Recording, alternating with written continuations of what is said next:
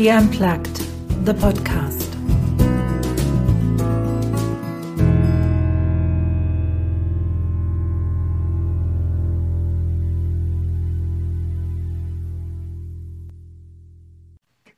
Ich glaube, zum dritten Mal hat sich erst ein Mann gewagt in den Podcast von mir. Ich weiß gar nicht, warum das so ist, aber heute habe ich den Nico eingeladen. Und warum ich den Nico eingeladen habe, ist, weil ich bei ihm so gespürt habe, Unternehmertum hat bei ihm so eine Leichtigkeit, so ich mache das und das und das. Und Unternehmertum ist bei vielen belegt mit harter Arbeit, Hamsterrad und im Endeffekt doch wieder viele Sachen machen, die ich gar nicht machen will, hätte ich auch Angestellte bleiben können. Und darüber möchte ich heute mit Nico reden und vielleicht auch, was er mir ganz kurz jetzt so im Vorgespräch angedeutet hat, wie schnell die Zeit vergeht. Er als junger Vater hatte einen ganz neuen Blick auf Zeit und auf Lebensqualität bekommen. Und auch da werden wir reinschauen. Ich grüße dich erstmal, Nico. Grüezi wohl, hoi Anja. Danke vielmals für die Einladung. Ich äh, glaube, das liegt daran, dass du vielleicht einfach zu wenig Männer einladest. Das ist so nicht wahr. ist so nicht wahr. Okay. Aber wer weiß. Nico, fangen wir mal an für alle, die dich jetzt noch nicht kennen aus den sozialen Medien, aus deinem Podcast. Was machst du bezüglich Unternehmertum? Ähm, das ist eine gute Frage. Wie du schon gesagt hast, habe ich mehrere Projekte. Ähm, mein Hauptunternehmen ist Sportcenter Lügere. Ähm, das habe ich mit Geschäftspartnern. Dort bin ich als ich 21 war, habe ich eigentlich in einer langfristigen Nachfolgeplanung können einsteigen. Also ich habe das Unternehmen nicht gegründet, sondern das hat äh, unsere Vorgänger gehabt. Die, die haben so langfristig gedacht, hm, es wäre doch mal Zeit zum Nachfolger suchen. Und der eine von diesen beiden hat kein Kind gehabt und ich konnte dann eigentlich können einsteigen, habe für das ein Darlehen aufnehmen, habe also Aktien ähm, übernommen, mich eingekauft mit jungen 21, bin da extrem dankbar, hat, äh, haben meine Eltern mir das ermöglicht, genau, was auch nicht selbstverständlich ist. Ich habe sechs Brüder, also bin aufgewachsen in einer Großfamilie. Wow. Und darum wirklich extrem glücklich ist das gegangen. Ich habe schon vorher irgendwie immer das Gefühl gehabt, ah, ich will mein eigenes Ding machen. Ich kann gar nicht genau sagen, woher. So wie in der Jugend hat mich das Thema Geld verdienen im Internet fasziniert und dann probiert man einfach mal das eine oder andere aus. Und nachher bin ich aber während dem Studium eingestiegen im Sportcenter Lückere. Das ist jetzt, ähm, muss ich gerade überlegen, ja, acht Jahre her schon.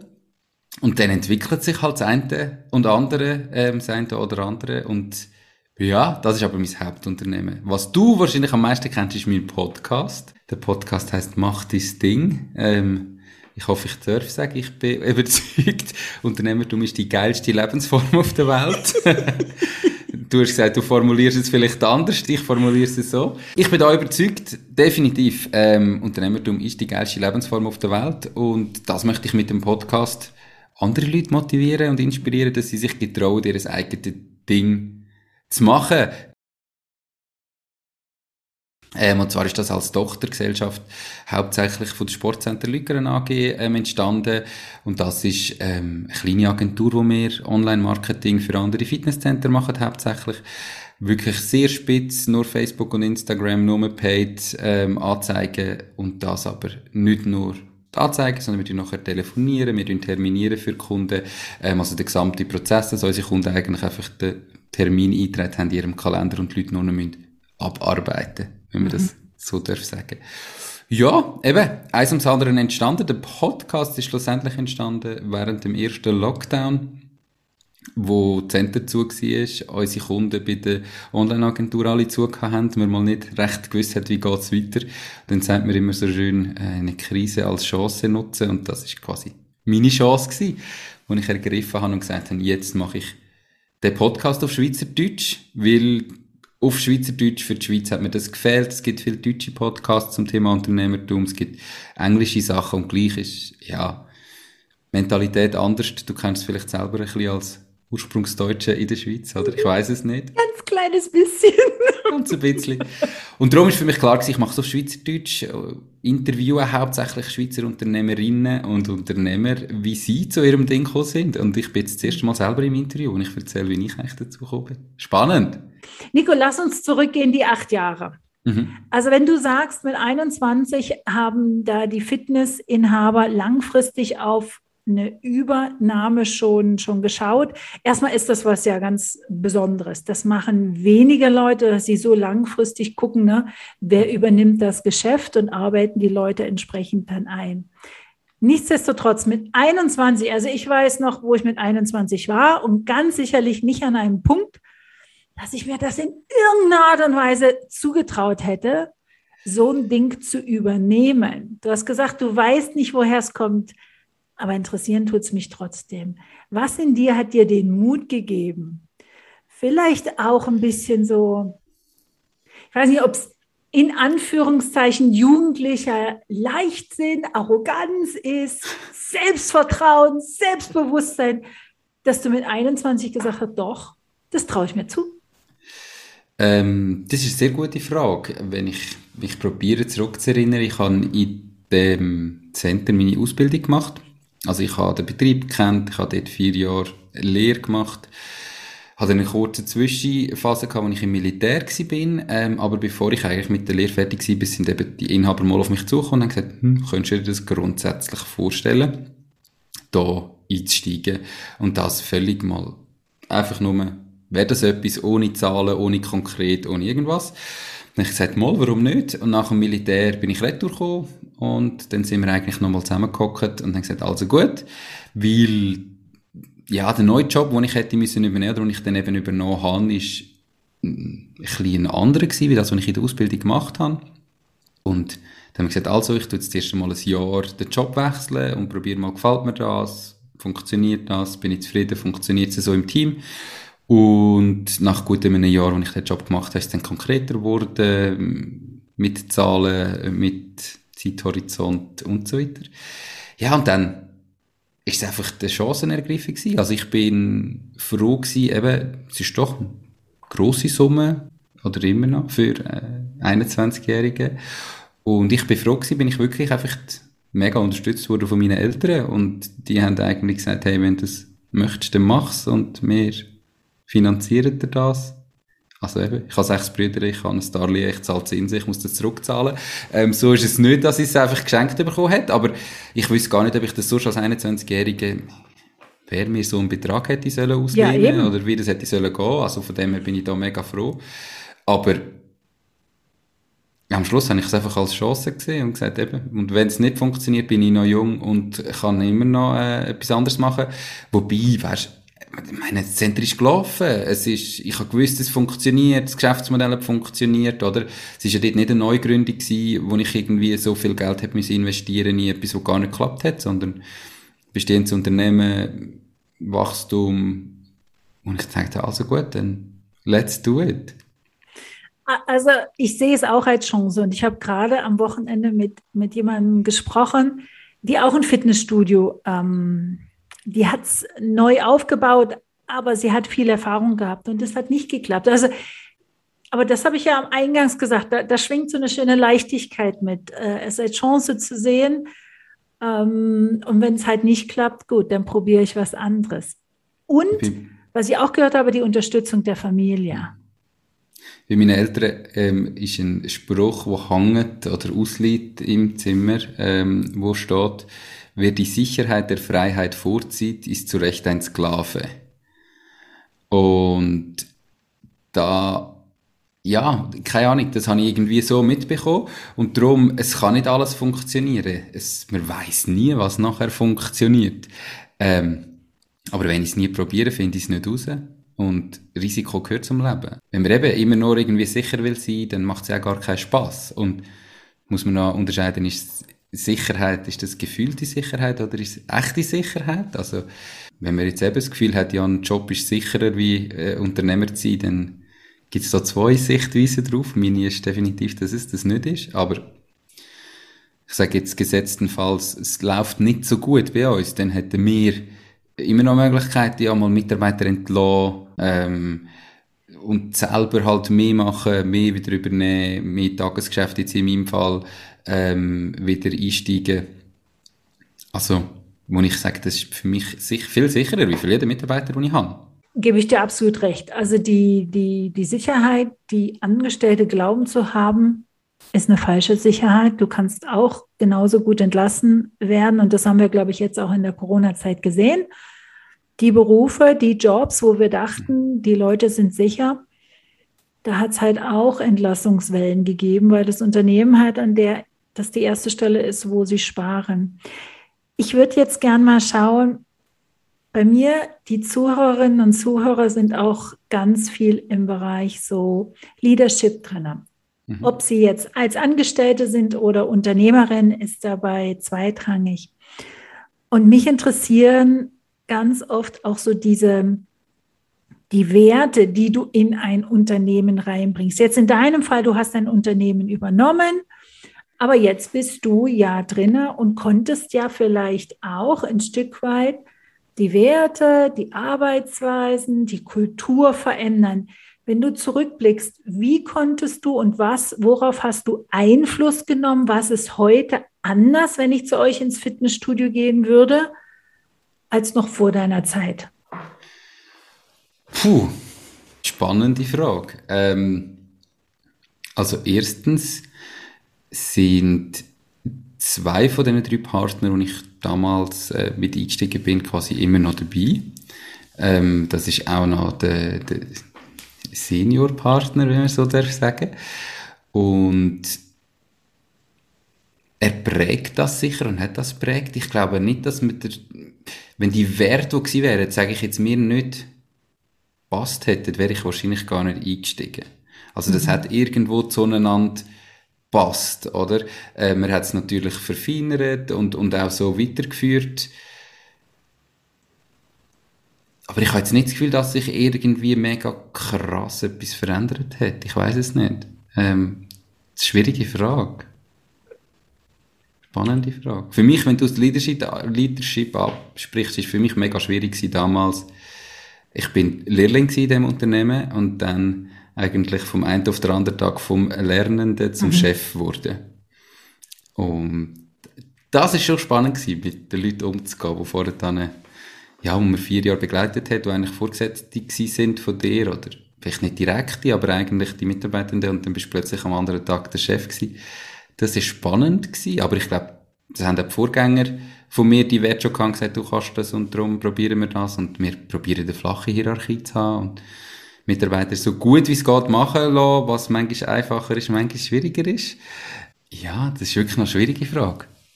Vielleicht finden wir eine Antwort im Gespräch mhm. gemeinsam, weil ich kann mir gar nicht vorstellen, dass sich da nichts verändert hat im Sinne auch von Generation.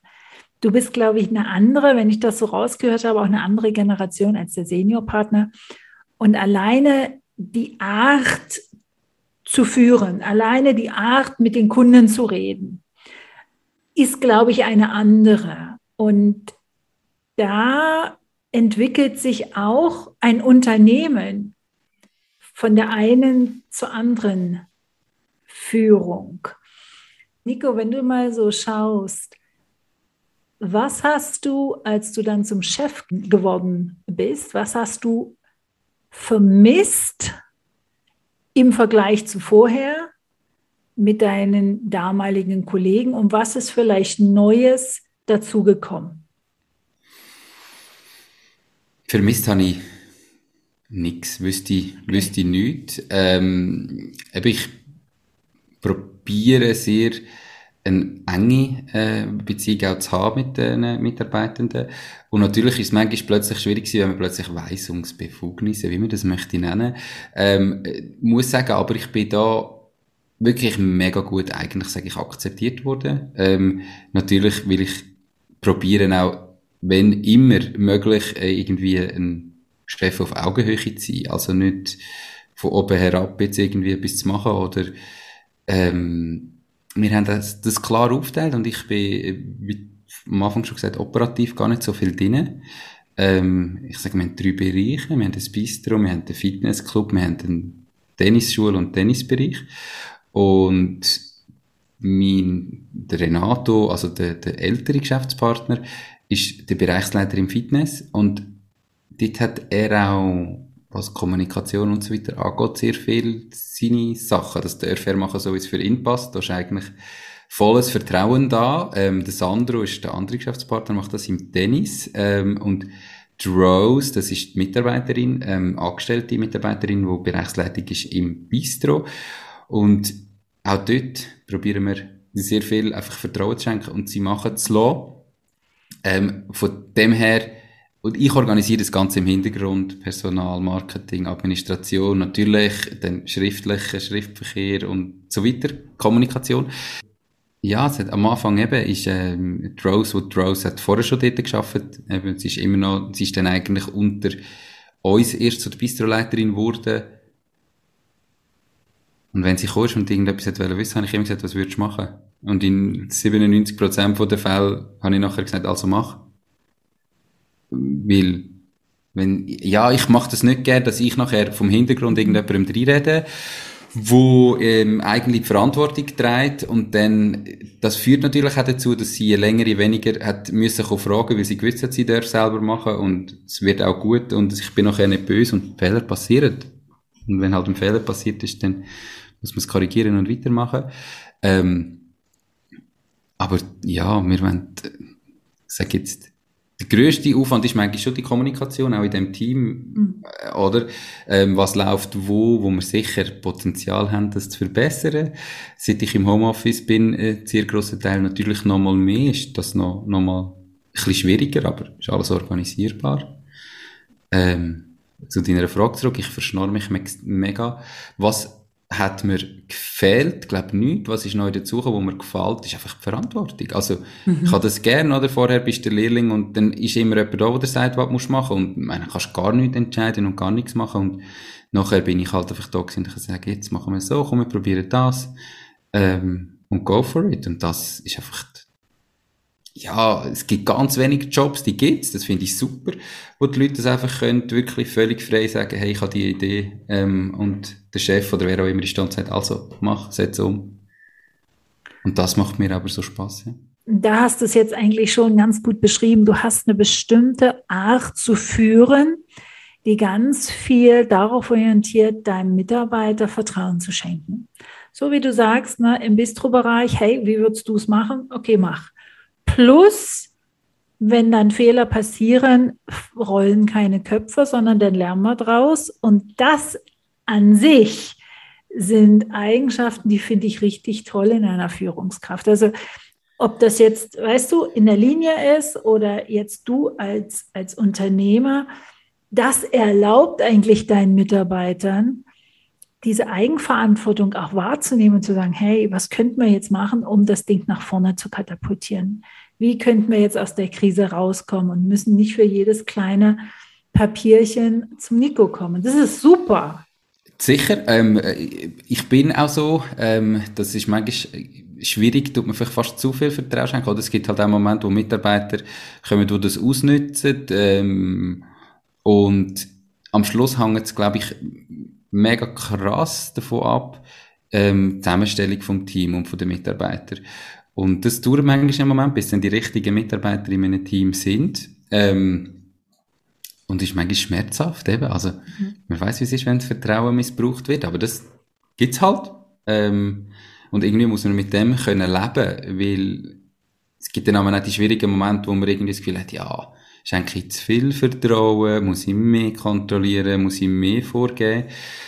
Und ich merke einfach für mich, dass das nicht, mir nicht entspricht. Also, ob jetzt das vielleicht manchmal gut oder schlecht wäre, sei mal dahingestellt. Ähm, vielleicht wäre es manchmal besser. Keine Ahnung. Aber es entspricht mir nicht. Und dann wollte ich mich nicht irgendwo in eine Rolle drängen, wo mich eigentlich anschießt, sondern wenn ich schon mein Geschäft habe, dann wollte ich es so können führen, wie es für mich stimmt, mit mhm. allen Vor- und Nachteilen. Absolut, absolut. Was mich jetzt interessiert, wir haben es ein bisschen im Vorgespräch anklingen lassen, also Corona. Ähm, ich bin, lass mich überlegen, ich glaube, im Ende Februar, Anfang März 2020 Mitglied geworden bei uns im Fitnesscenter. Also so mhm. Pi mal Daumen, zwei, drei Wochen vorm, vorm Shutdown. Mhm. Und dann kam ja am 16. März der Shutdown und alles war zu. Die drei Monate. Wie hast du in deinem Unternehmen das geschafft, die Motivation hochzuhalten, den Spirit hochzuhalten? Wie hast du dein Team in dieser schwierigen Situation so geführt, dass da jeder das Gefühl hatte, daraus, das schaffen wir. Das irgendwie, wir wissen vielleicht nicht wie, aber das schaffen wir. Äh, ich stelle mir jetzt selber gerade die Frage, ob ich das geschafft habe. Ähm, okay. ist, das ist sicher ein Auf und Ab gewesen. Ähm, und die Situation läuft seit anderthalb Jahren, wo, ich sage jetzt für unsere Branche, immer noch mega schwierig und kompliziert ist.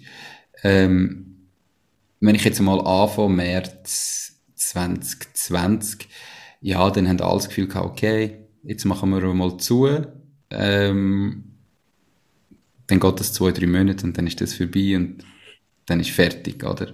Das heißt, die erste Phase ist gar nicht tragisch gewesen, auch nicht bei den Mitarbeitern. Dort haben sie gar nicht irgendwie das Gefühl gehabt, uh, jetzt ist das mega schlimm. Wir haben vorher super Jahr gehabt. Also es ist auch wirklich alles gut gelaufen, mit Reserve aufgebaut. Ähm, wir haben da jetzt nicht irgendwie direkt Existenzängste gehabt und gleich haben wir natürlich organisieren, weil man hat ja gleich nicht gewusst, wie lange ist es.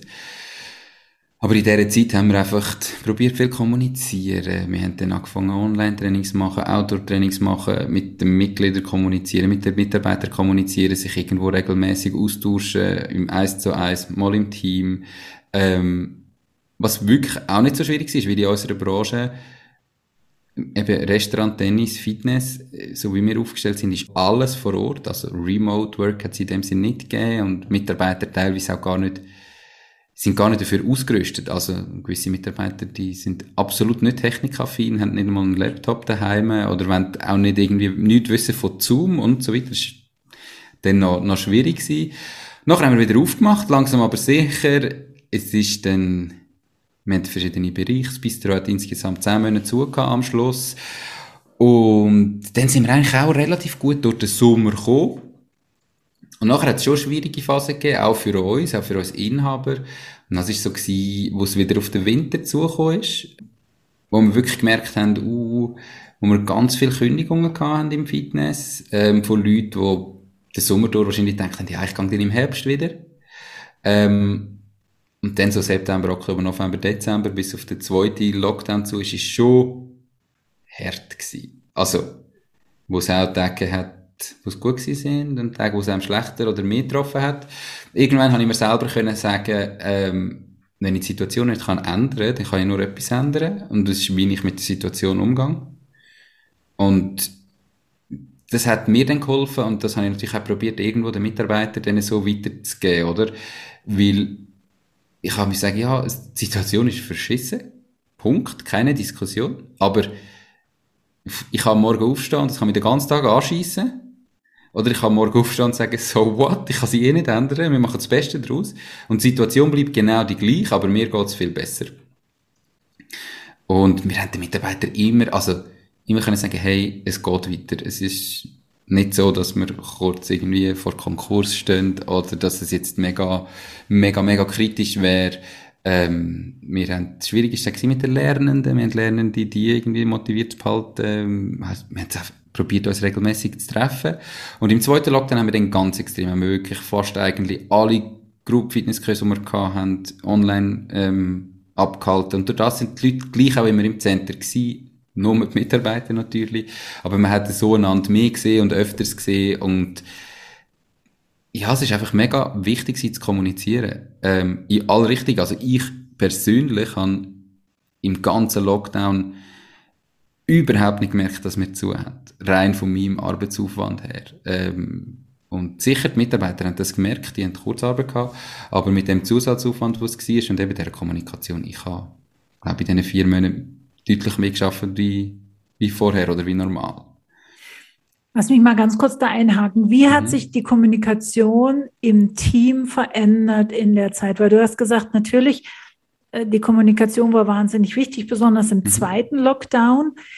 Wie hat sich das verändert für euch im Team? Welche bewussten Entscheidungen hast du vielleicht getroffen, zu sagen, okay, also Teamsitzung um einen Kaffeetisch geht nicht mehr, wir machen jetzt das an der Stelle oder das geht nicht mehr, wir machen das an der Stelle. Wie hast du das äh, für euch, wie hast du die Lösung für euch gefunden? Sehr informell.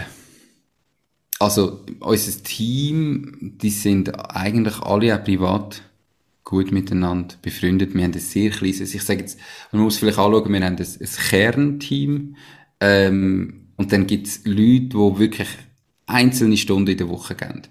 Ähm, das ist halt im Fitness so, dann gibt es jemand Spinning oder jemand gibt Zumba oder jemand gibt Bodypump und der ist einmal in der Woche da für eine Stunde, that's it.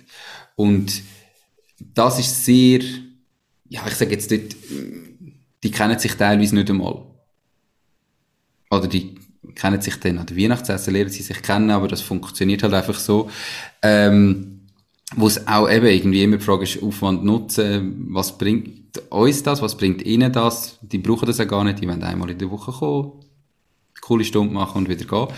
Ähm, dort ist sicher wenig Kommunikation rum gewesen, ganz gezielt. Ähm, Im Team selber, in dem Kernteam von den Fitnesstrainer, von denen, wo wirklich auf der Fläche ist, da muss ich gar nicht organisieren, da findet Kommunikation sowieso statt. Auch privat. Äh, wir hatten natürlich, das haben wir aber vorher gehabt, irgendwie einen, einen Gruppenchat, einen WhatsApp, wie man es heute mhm. halt hat, mhm. ähm, wo man natürlich darüber kommuniziert und miteinander redet und immer gesagt hat, was. Teilweise ist aber auch schwierig was kommunizieren wir jetzt miteinander? Dann haben wir nicht gewusst, wie lange geht's noch und dann passiert jetzt was und das war auch mal schwierig. Ähm, aber das ist kein Problem gewesen. Die haben so viel sowieso selber miteinander kommuniziert. Wo es nachher wieder drauf losgegangen ist, wo wir gesehen jetzt geht's auf, dann haben wir das natürlich müssen forcieren, zusammenhocken, planen, wie geht's los, wie funktioniert's. Ähm, in dieser Zeit vorher ist das sehr informell und auch nicht, ja, nicht irgendwie jetzt eine Regelmäßigkeit, wo wir gesagt haben, wir treffen uns immer dann und immer dann und immer dann.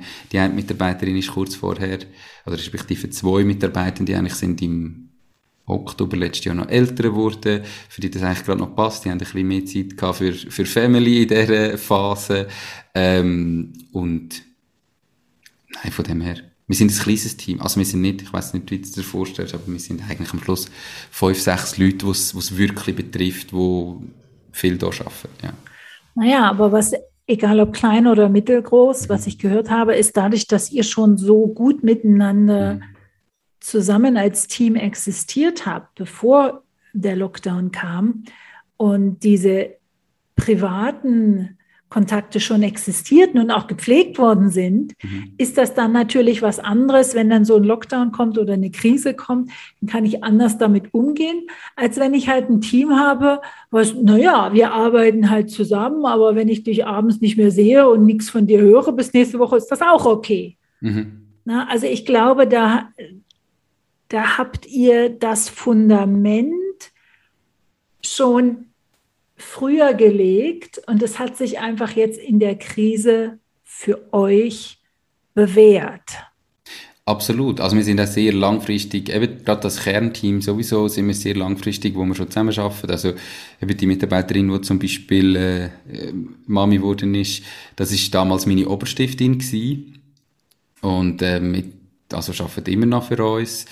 Dann ist, sind wir ja halbes Familienunternehmen, nicht meine Familien, aber meine Partner sind äh, Vater und Sohn und dort schafft auch noch der andere Sohn bei uns, auch schon seit Jahren und so ist das sicher einfacher, wie wenn man es jetzt kurz ist. Was ich in dieser Zeit mir nicht hätte können vorstellen oder mich einmal gefragt, ich wollte eben gar nicht sagen, dass wir das super gemacht haben. Äh, wir haben sicher, hätten sicher mehr Potenzial gehabt.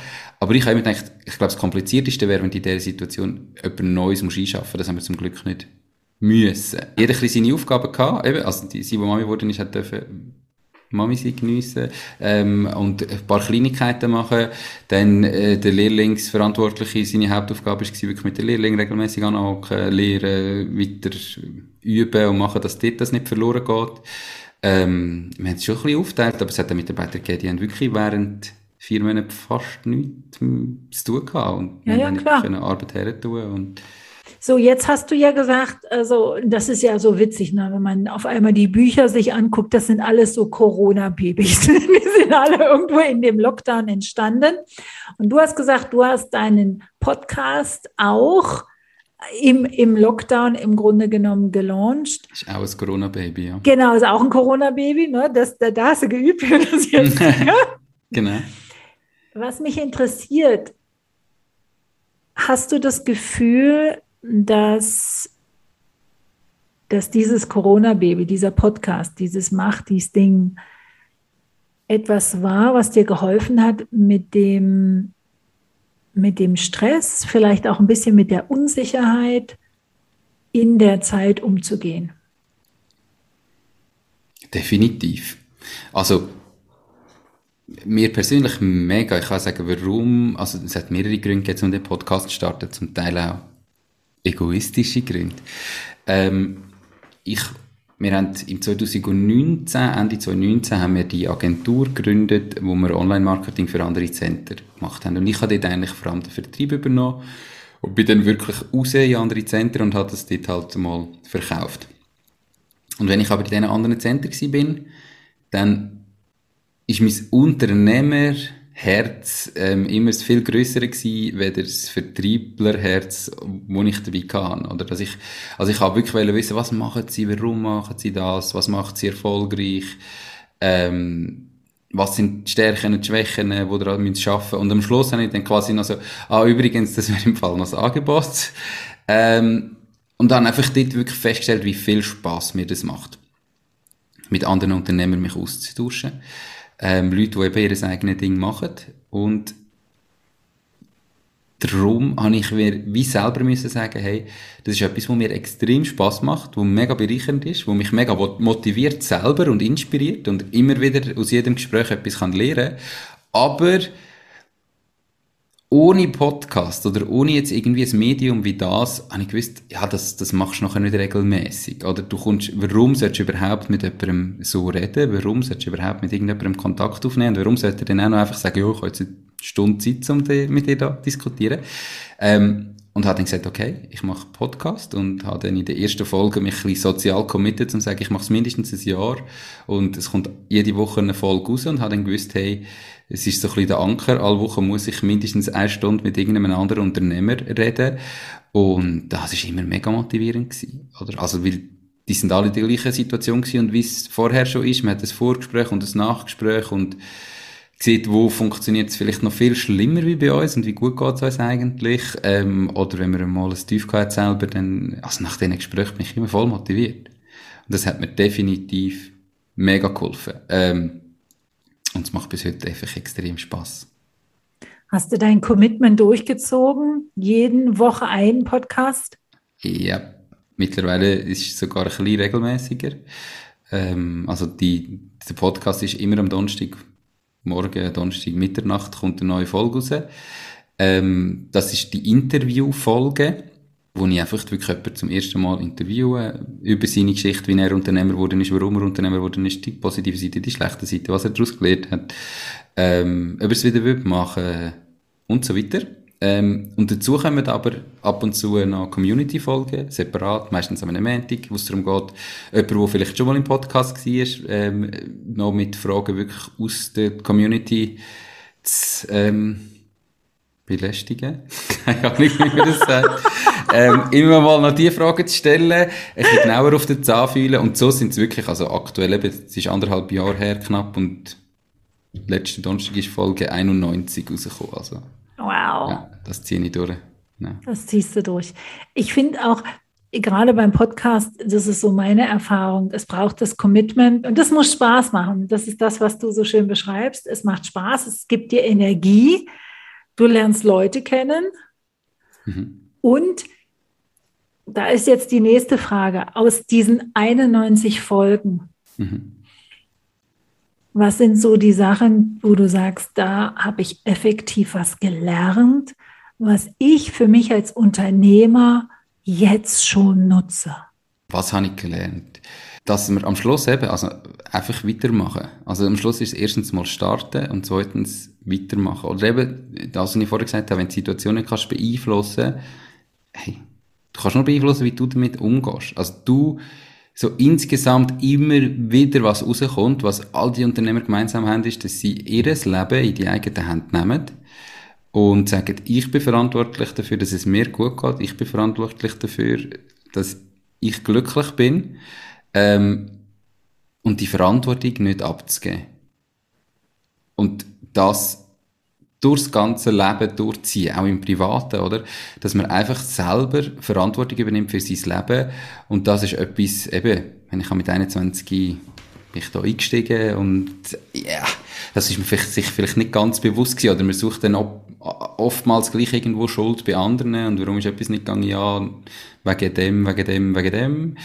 Und am Schluss muss ich sagen, hey, es ist meine Verantwortung. Das ist so, wo man sich vielleicht, wo ich mir vielleicht sicher irgendwo leicht bewusst gewesen bin, aber noch viel bewusster geworden bin, zum wirklich sagen, ich bin verantwortlich für mein Leben. Niemand. Weder meine Partnerin, noch mein Sohn, noch meine Geschäftspartner, noch irgendjemand, sondern nur ich. Also zwei Fragen sind bei mir da so. Mhm. Die erste ist bei deinen, bei deinen gesamten Gesprächen mit anderen Unternehmern. Hast du einen Unterschied wahrgenommen zwischen Frauen und Männer, die Unternehmer waren? Ich habe ein das Gegenteil von dir. Ich habe zu wenig Frauen im Podcast wahrscheinlich.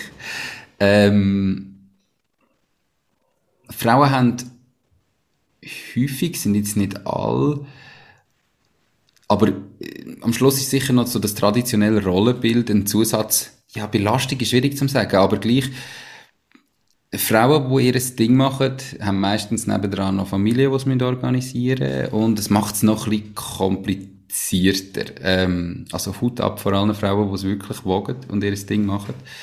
Ähm, ich glaube, das ist schon noch mal ein bisschen schwieriger. Und sie machen es aus anderen Gründen.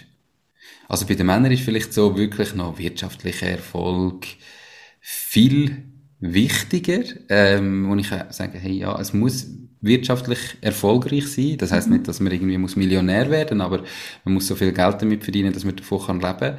Und bei den Frauen geht es, glaube ich, noch viel mehr oder öfters darum, wirklich sich einfach zu verwirklichen und etwas zu machen, was einem Spaß macht und nicht möglichst viel Geld damit zu verdienen. Sondern irgendwie auch noch nachhaltiger, noch mehr auf die Umwelt achten, ähm, das machen die Frauen sicher öfters. Mhm. Das ist spannend. Ähm, da öffnet sich dann gerade noch die andere Tür, weil du hast ja gesagt, du bist jetzt seit viereinhalb mhm. Monaten Papa geworden. Genau. Ähm, da gucken wir dann rein. Das zweite Corona-Baby. Das zweite Corona-Baby. Wie du und deine Partnerin das gestalten, dass da ähm, ihr eure, eure Balance haltet. Aber der zweite Gedanke von der vorherigen Frage war noch, wenn du sagst, dieses, dieser, diese große, dieser große Brocken, wir sind verantwortlich für unser Leben. Wir können es mhm. nicht abschieben. Wir können schon, aber es bringt ja nichts. Also mhm. ähm, ich habe das auch in den Coachings ganz oft, ja, dann ist es der Chef oder das Team ist doof oder das Unternehmen ist doof oder es hat geregnet oder Sonne scheint. Es ist irgendwo immer im Außen mhm. irgendetwas und nie im Innen. Was mich interessiert, Nico, ist, was meinst du, wie können wir dieses Gefühl der Selbstverantwortlichkeit, dieses hey, nimm dein Leben, es ist dein Leben in mhm. deine Hand. Wie können wir das auch jemandem vermitteln, der jetzt zum Beispiel noch im Angestelltenverhältnis ist, der noch nicht sein Ding macht, der vielleicht nur davon träumt und ganz, ganz viele Aber, die sich da Hand in Hand geben, warum ich es nicht verwirklichen kann. Was meinst du, wie können wir da ein bisschen was reingeben in die? Also ich glaube, grundsätzlich muss man mal zwei Schichten trennen oder zwei Gruppen trennen. Und die einen sind die, die sich das irgendwo schon überlegen. Ähm, und dann ist es eine Frage von der Zeit. Und das ist auch ganz okay. Das ist nicht etwas, wo sich von heute auf morgen ergibt und jetzt mache ich sofort und ich bin sofort für alles verantwortlich. Ähm, das geht ja viel auch irgendwie um das Passwort Persönlichkeitsentwicklung. Und dann ist es doch genauso Zeug wie dir zulassen, ähm, deinen Podcast hören, meinen Podcast hören, anderen Leuten zulassen, was möglich ist, was geht, sich inspirieren lassen, motivieren lassen und, und man ist der Durchschnitt von den fünf Leuten, wo man die meiste Zeit verbringt, wie man so schön sagt. Und die Frage ist, wenn ich die Leute nicht im Umfeld habe, aber ich tue vielleicht 10 Stunden Podcasts in der Woche. Und das klingt jetzt vielleicht im ersten Moment nach mhm. viel, aber du kannst beim Putzen, beim Kochen, beim Waschen, beim Joggen, beim Autofahren, beim Busfahren, überall Podcasts hören und dann noch in doppelter Geschwindigkeit, dann geht das noch viel besser. Ähm, dann hat man plötzlich anderes Gedankengut. Was ich aber auch feststelle, ist, es gibt eine gewisse Gruppe, die wollen das null. Das ist auch okay. Also, ich glaube, man muss nicht probieren, jemanden zu bekehren. Und, also, wo eben, wenn die dann, manchmal, die Bücher, die ich lese, sind meistens jetzt nicht irgendwie trockene Fachliteratur, aber so ein bisschen Sachbücher, wo es um irgendwas geht, oder, ähm, jetzt da hinten schauen, das Café am Rande der Welt. Ah ja, was Zum jetzt Beispiel, verfilmt wird. Oder? Ah, wirklich? Ja noch kurz zeigen, äh, für ja. alle, die es auf YouTube schauen. Wenn ich dann so das Buch lese, dann lasse ich das meistens sehr offen rumliegen. Ähm, und dann gibt es Leute, die fragen, ah, was ist das und warum ist das? Und, und dann kann man es erzählen und dann merkt man gerade, wie die Leute reagieren. Und für die einen Leute ist das halt einfach Humbug und äh, keine Ahnung, Esoterik und das ist jetzt extrem low level, also ich finde es jetzt null esoterisch. Ähm, weil ich selber bin jetzt auch nicht irgendwie mega esoterisch angehaucht. Aber, und dann gibt's die, wo es einfach eben, wo es interessiert und mal, ah, okay, spannend. Und dann kann man auch mal so ein Buch verschenken. Ich finde jetzt gerade, das ist ein geniales Buch zum Verschenken. Es ist irgendwie in einen, äh, ja, da muss man nicht schnell können lesen. Es ist in zwei, drei Stunden gelesen. Und es ist schon man muss das wirken lassen und dann kann das extrem lebensverändernd sein. In der Kombination. Also, aber es ist ein Prozess. Also ich glaube nicht, dass es den Moment gibt, wo man kann sagen, wir machen jetzt das so und wir können die Leute ändern. Vielleicht kennst du das anders aus deinen Coachings oder wenn du jetzt wirklich eins zu eins kannst mit Leuten zusammenarbeiten, wo du sie viel, viel besser kennst. Aber wenn man die breite Masse will, überzeugen von dem, dann geht es nur mit dem, was wir schon machen. Mit Content produzieren, raushauen, probieren, dass die Leute mal draufkommen, dass sie mal lesen und sich dann anfangen, mit sich selber zu beschäftigen. Das ist das, was ich immer sage. Es gibt, ich habe vorher gesagt, wenn, du, wenn ich im Job wirklich glücklich bin, muss ich auch nicht mein eigenes Ding machen. Es, Unternehmertum ist nicht für jeden. Ich finde es die beste Lebensform auf der Welt, wenn ich es jetzt mal so sage. Ähm, und zwar kann ich auch noch gerade sagen, warum, weil jeder kann sein Unternehmen so gestalten, wie er möchte. Es ist ja nicht, dass Unternehmertum ist genau so und du musst genau da reinpassen. Sondern du bist Unternehmerin, ähm, ich bin Unternehmer, wir haben zwei komplett unterschiedliche Unternehmen und Leben und das ist voll okay. Und die meisten Leute haben, wenn sie an Unternehmertum denken, vielleicht heute irgendein Startup im Kopf, wo ich dann muss Millionen aufnehmen und irgendwann habe ich tausende Mitarbeiter und das ist immer nur Schaffen und am Morgen früh bis am Abend spät und ich habe keine Freizeit mehr und nicht. Und wenn das für dich stimmt und du das willst, weil du eine riesige Mission hast und sagst, ich will die Welt verändern und da bin ich bereit, alles reinzugehen, super, kannst du das so machen. Aber wenn du das nicht willst, musst du dir auch nicht ein Unternehmen aufladen, wo, wo das braucht, sondern dann ist die Frage, okay, wie kann ich mein Leben sonst gestalten, wie kann ich meine Zeit nutzen, um können Geld verdienen mit etwas, wo mir Spaß macht. Ich glaube, das gleiche Thema ist finanziell. Also eben, wenn man sein mhm. eigenes Leben in, in die Hand nimmt, muss man auch seine Finanzen in die Hand nehmen, weil Geld ist brutal wichtig. Jeder, der etwas anderes behauptet, hat wahrscheinlich kein oder ähm, ist einfach, lügt sich selber an. Ich will nicht sagen, dass das gut ist, dass Geld wichtig ist. Ähm, Geld ist völlig neutral, aber Geld ist wichtig. Wir müssen irgendwie überleben. Wir müssen können Essen posten. Wir müssen jetzt einen Sohn, der muss Kleider haben. Mhm. Und, aber auch da kann man ganz viele Sachen übernehmen, muss nicht alles neu posten, aber sein eigenes Leben in die Hand nehmen, heisst auch seine Finanzen in die Hand nehmen. Da passiert ganz viel in der Schule nicht, wo ich finde, müsste in der Schule gelehrt werden. Aber wenn es die Schule nicht macht, machen wir es doch. Oder nicht? Aber ich sage jetzt nochmal, wenn jemand zulässt und sagt, wie können wir das machen und was kann ich, lesen mal das ja. Buch, Das Café am Rande der Welt von John Strelecki. Du hast einfach gesagt, es wird verfilmt, habe ich ja. gar nicht gewusst. Ja. Ähm, und dann ist es einfach, es ist ja bei mir so, ich nehme an, es ist bei dir so gewesen, dann dauert es seine Zeit. Das ist nicht von heute auf morgen anders. Nehmt euch die Zeit.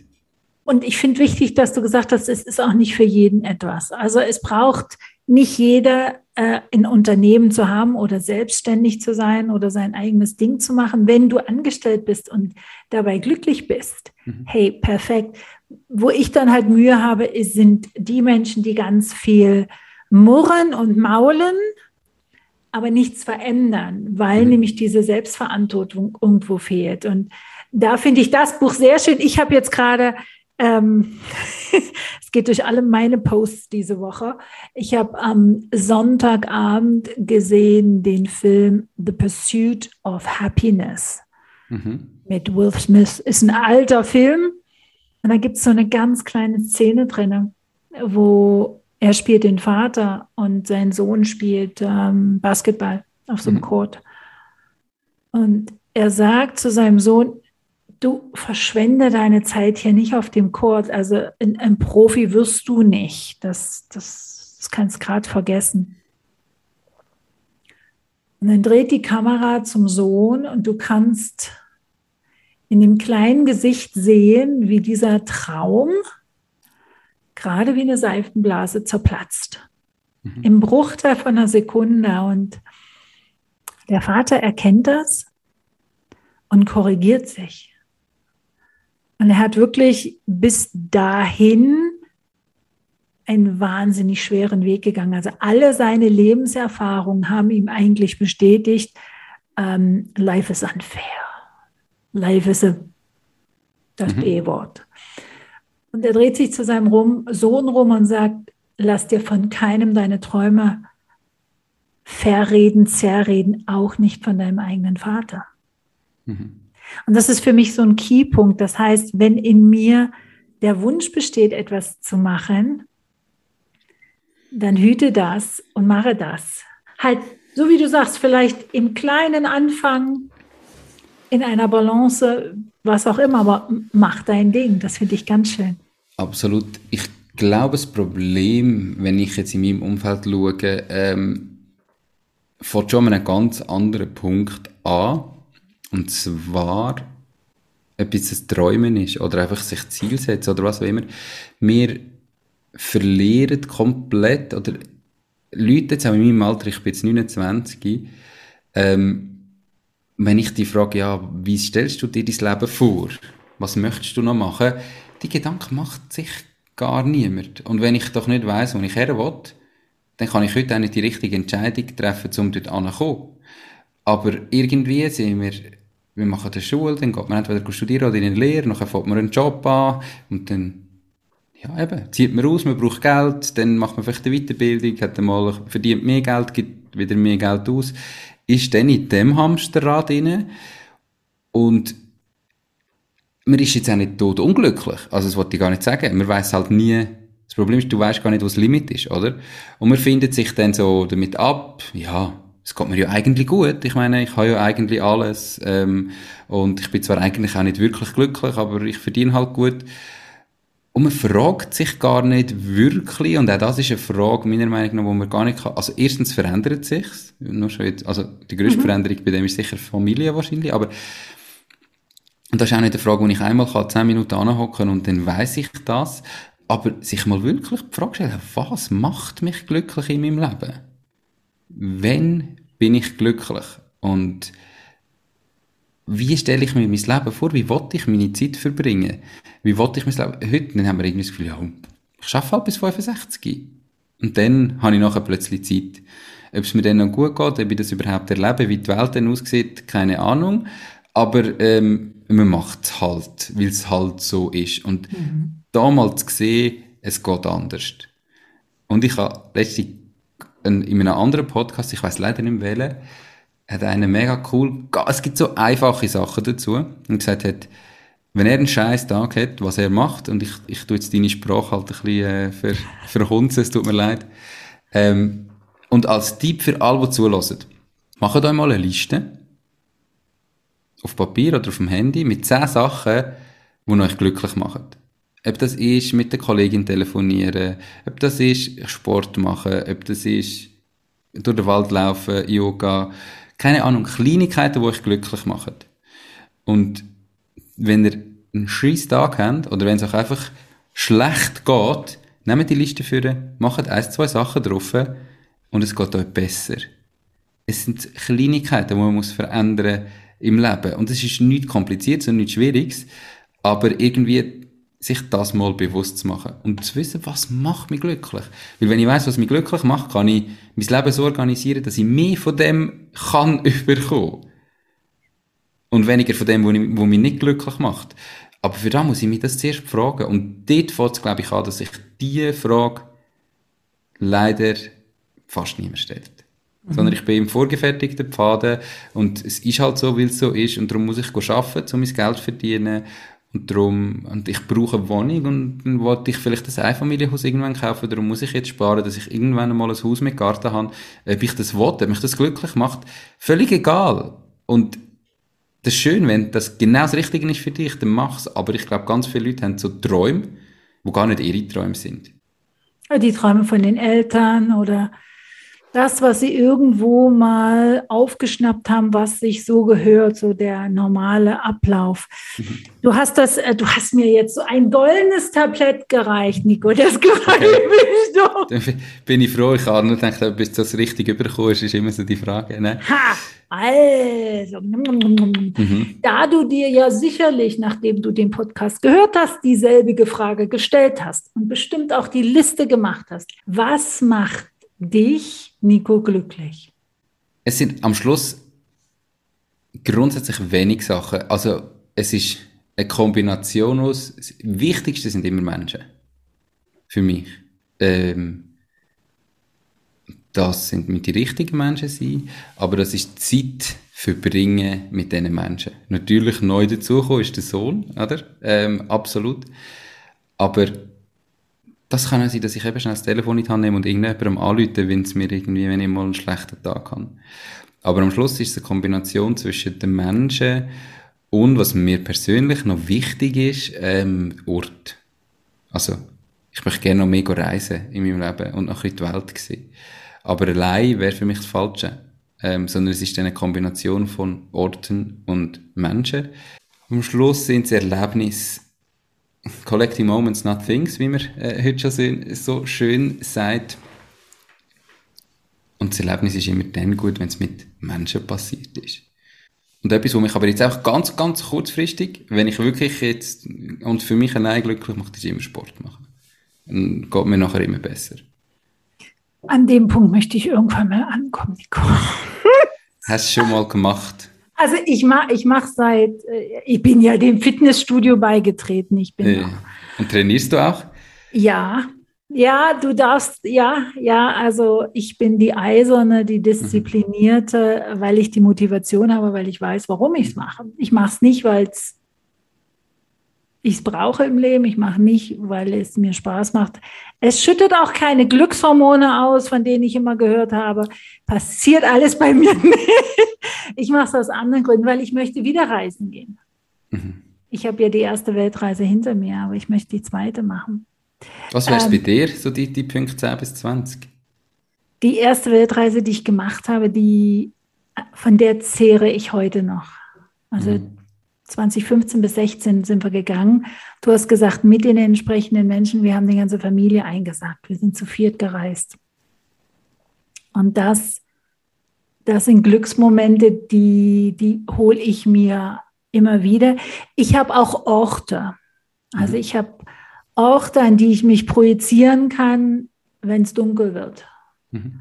Und da kommen, kommen Glücksgefühle hoch. Es sind kleine Sachen. Ich habe heute, heute bei einer, einer Kollegin, die hat mir erzählt, die wird keinen Adventskalender haben, weil das, das ist ja erwachsen und wozu? Also heute ist der Gedanke entstanden, der bastle ich jetzt einen Adventskalender. Das macht mich total glücklich. Da werde ich so zum vierjährigen kleinen Mädchen, was verschmitzt um die Ecke guckt und sagt, also solche Sachen Schön. machen mich glücklich. Bei mir sind es nicht die großen. Das ich glaube, so nur noch mal zum Sagen, oder, das auch bei mir, das sind so die großen Sachen. Das Problem ist, die großen Sachen sind in einem Moment, wo es einem schlecht geht, zu groß. Ja.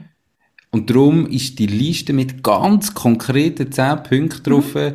wichtig, dass ich dann kann schauen und einfach schnell eins auslesen und machen. Und sonst es mir schlecht und dann kommt man gar nicht mehr in den Sinn, wo ich anrufen könnte. Oder dann, ja, aber wo an und was. Und darum ist die Liste mit einfach ganz konkret kleinen Punkten drauf wichtig. Dass ich dann auch einfach schnell drauf schauen und wirklich umsetzen Und ich finde wichtig, dass du sagst, es sind die kleinen Sachen. Es ist der Name auf der Liste von der Person, von dem ich weiß, der stellt die richtigen Fragen oder er sagt die richtigen Sätze. Oder es er hört kann, nur zu. Ja, ja. Und es kann auch äh, die Eiscreme im Tiefkühlfach sein. Äh, es, ist, es ist wirklich so, dass das, was kann ich jetzt sofort umsetzen, weil es muss machbar sein in dem Moment und nicht, ja, ich muss erst noch A, B, C, D und bei Z darf ich dann. Das ist, das finde ich ganz toll. Finde ich gut. Ich glaube, es braucht wie beides. Also, ja. das eine soll man unbedingt verfolgen, so das Z, das große Ziel. Ja, ja. Und auch das verändert sich, aber das soll man verfolgen und gleichzeitig aber schauen, wie kann ich es im Moment eben mit ganz kleinen Sachen schauen, dass es mir besser geht. Genau. Was steht denn noch alles auf deiner Bucketlist? Also das Größte ähm, ist Reisen. Was ich noch tun will. Ähm, bin ich noch nie gesehen, dadurch, dass ich mit äh, 21 halt relativ früh eingestiegen bin und während dem Studium und dann ist es auch nie möglich gewesen, ein Auslandssemester zu machen ähm, und eben vorher bin ich noch in der Lehre gewesen. Ähm, und da habe ich ein gewisses Fernweh. Ähm, und die Welt ist so groß, ich habe mich noch nicht entscheiden, wo. Die Welt ist so schön. Ähm, aber das ist so das Größte. Und da definitiv auch mit Familie, ähm, Familie mitnehmen. Und schauen, was mich hintreibt. Ich, ich möchte einfach wirklich können, noch mehr Freiheit haben in meinem Leben ähm, können arbeiten. Ich arbeite mega gern, aber ich möchte können arbeiten, wenn ich will, von wo das ich will, ähm, und wie ich will. Und ich weiss, die Arbeit muss gemacht werden. Ähm, ohne geht's nicht. Also, meine, eben, man muss irgendwo Geld verdienen und man muss die Arbeit machen, aber einfach, dass ich wirklich noch mehr kann, die Sachen, die mir nicht so gefallen, noch mehr kann abgeben. Noch mehr kann von mir auslagern. Das, was ich gerne mache, noch mehr machen. Ähm, und dann ist für mich im Moment wirklich das Ziel, dass ich das von überall auf der Welt kann machen kann und dann kann machen. Natürlich, also weißt, es gibt immer Termine, die ich muss einhalten, wenn ich dann habe ich ein Interview mit jemandem oder dann habe ich eine Sitzung oder eine Besprechung. Das ist ja nicht so, dass es immer alles Friede, Freude, Eierkuchen, es braucht eine gewisse Struktur. Aber das ist so im Moment mein, mein grosses Ziel. Mein Tipp, bei einem Land anfangen und dann. Also wir haben einfach eine Himmelsrichtung gesagt, so, und jetzt los. Wie sind ihr gegangen? Wir sind, also zuerst sind wir nach Schottland gegangen, damit die Mädchen, die waren zu dem Zeitpunkt acht und elf, Englisch lernen, mhm. weil wir nicht wollten, dass die armen Mädels nur mit uns reden könnten während des ganzen Jahres. Ja. Also waren wir drei Monate in, in Schottland und dann haben wir gemacht Laos, Kambodscha, Myanmar, Bali, Sulawesi, Australien, Neuseeland. Mega schön. Wie sind ihr, also sind ihr von Hotel zu Hotel, von Hostel zu Hostel irgendwie, oder wie habt ihr das organisiert während dem Reisen? Na, Gott sei Dank gibt es das Internet. Und wir haben nichts im Vorfeld organisiert gehabt, außer die Flüge. Wir haben nur die Flüge, also wir haben, das war unser, unser Skeleton. Wir wussten, wann wir von wohin fliegen und alles andere von einem Ort zum anderen, weil du kommst in ein Hostel, kommst in irgendein so Airbnb und triffst Leute und die erzählen dir, hey, das müsst du sehen und dann kannst du dahin und der Bus fährt da lang und das. Klingt doch extrem schön, ja. Es war, es war. Nico, noch eine Frage vor der letzten. Du hast vorhin gesagt, wir sind die Quersumme der fünf Leute, die uns umgeben. Mhm. Was sind im Moment die fünf Leute, die dich am meisten inspirieren? ähm, mein Sohn, eben viereinhalb Monate, irgendwie kann er noch nichts und doch kann er so viel. Ähm, und da sehe wie schnell die Zeit rennt, wie viel möglich ist in so kurzer Zeit. Das ist definitiv etwas, wo man, also, eben, ich habe sechs Brüder, ich habe auch schon, ähm, also die haben auch schon Kind. Ich bin nicht der Erste.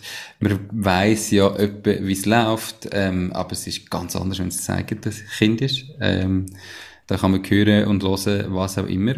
Dann wirklich natürlich auch immer meine Partnerin. Und wir lernen uns natürlich jetzt im Moment nochmal ganz neu kennen, ähm, was, was wunderschön ist. Nachher, so drei, jetzt machen Leute weiter, von weiter raus. Ja, im Moment muss ich den John Strelecki nennen. Ähm, wo ich jetzt die Kaffee am Rande der Welt Bücher, die drei gelesen habe und jetzt Big Five for Life bestellt habe, noch nicht gelesen habe. Das ist immer ein bisschen anders, je nach Thema, wo ich mich gerade befinde inspirieren ist ein grosses Wort. Aber ich tue jetzt mal noch eine Empfehlung abgeben von einem Schweizer Podcast, den ich mega gerne höre. Und das ist der Finanzfabio, lieber Fabio. Ähm, Thema Finanzen interessiert mich mega. Ähm, er macht das Hammer. Äh, ich habe jede Folge von ihm gelost. Ähm, geht da breit durch die Finanzen durch. Und das finde ich zum Beispiel ein super Thema und finde auch jeder sollte das viel mehr hören und eben seine Finanzen selber in die Hand nehmen. Darum sicher die Empfehlung und Inspiration für mich. Was inspiriert mich? Aber im Moment finde ich so die Krypto-Geschichte extrem spannend, was da abläuft, wie das abläuft. Hat es Zukunft, hat es nicht Zukunft? Was gibt es für Änderungen in dieser Gesellschaft in Zukunft? Ähm, das ist etwas, was mich jetzt als, als Bereich im Moment mega interessiert. Genau. Finde ich super spannend. Und da, wenn du natürlich, das ist auch das Schöne, wenn du aus ganz anderen Bereichen dir auch Informationen holst, wie jetzt mhm. zum Beispiel Kryptowährung, Finanzen oder was auch immer es ist, diese Bandbreite, die bereichert dann dein eigenes Denken im Unternehmertum, in der Art, wie du das Team führst, wie du mit deiner Familie umgehst, mit deinen Freunden. Das, das hat dann einen Einfluss auf, auf alle Bereiche und das finde ich wahnsinnig wertvoll. Ah, definitiv, absolut. Nico, was ist eine Frage, die du dir gewünscht hättest, dass ich sie stelle, habe ich aber nicht, dann könntest du sie jetzt beantworten. Oder wenn es da nichts gibt, wie würdest du gerne so die Essenz von der letzten Stunde für dich nochmal auf den Punkt bringen wollen? Ich habe brutal viel erzählt. Ähm, ich glaube, ich probiere die Essenz nochmal zusammenzufassen. Ähm, wir haben es immer ein paar Mal angeschnitten und das ist, du bist verantwortlich für dein Leben und mach dies Ding. Mein Podcast heißt Mach dies Ding und es geht um das dies. Ähm, überleg dir ganz genau, warum bist du da? Was macht dich glücklich? Was willst du erreichen in deinem Leben? Wie sieht für dich die perfekte Woche aus? Wie sieht für dich der perfekte Tag aus? Ähm, und dann nimm dein Leben in deine eigene Hand und organisiere es so, dass du möglichst näher an die perfekte Woche ankommst, dass du deine Ziele kannst erreichen und für das musst du dir zuerst einmal die, die Ziele, deine Träume, deine Wünsche vielleicht aufschreiben oder zumindest bewusst sein ähm, und dann mach's. Start, oder? Ich habe eben 90 Leute im Podcast Interview gehabt, die geben immer ihre besten Tipps und der Tipp, der mit Abstand am meisten genannt wird, ist starten.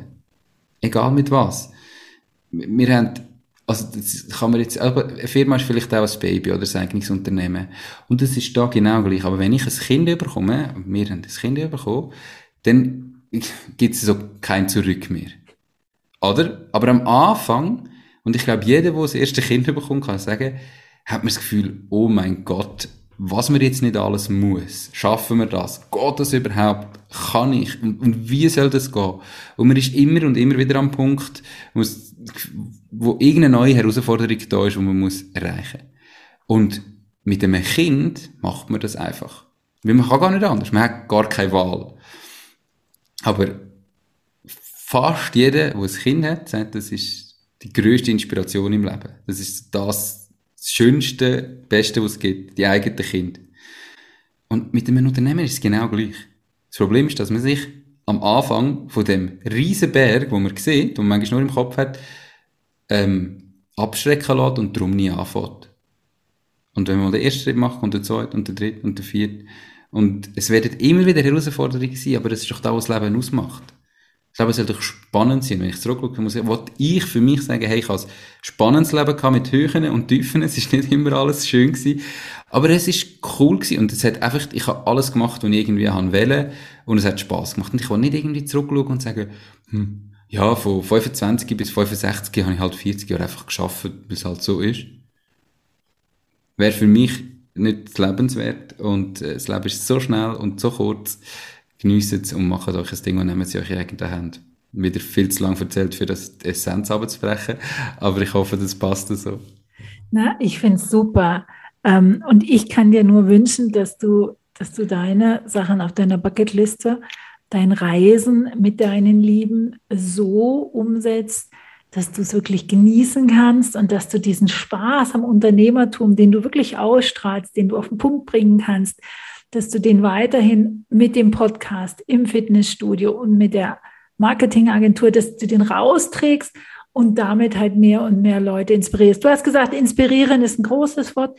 Ja, und gleichzeitig sind es die, die Treffen mit einer Person wie zum Beispiel dir, die jemanden anders inspirieren, das eigene Ding zu machen. Und dabei wünsche ich dir viel, viel Spaß und Erfolg. Danke, Nico, dass du dir die Zeit genommen hast.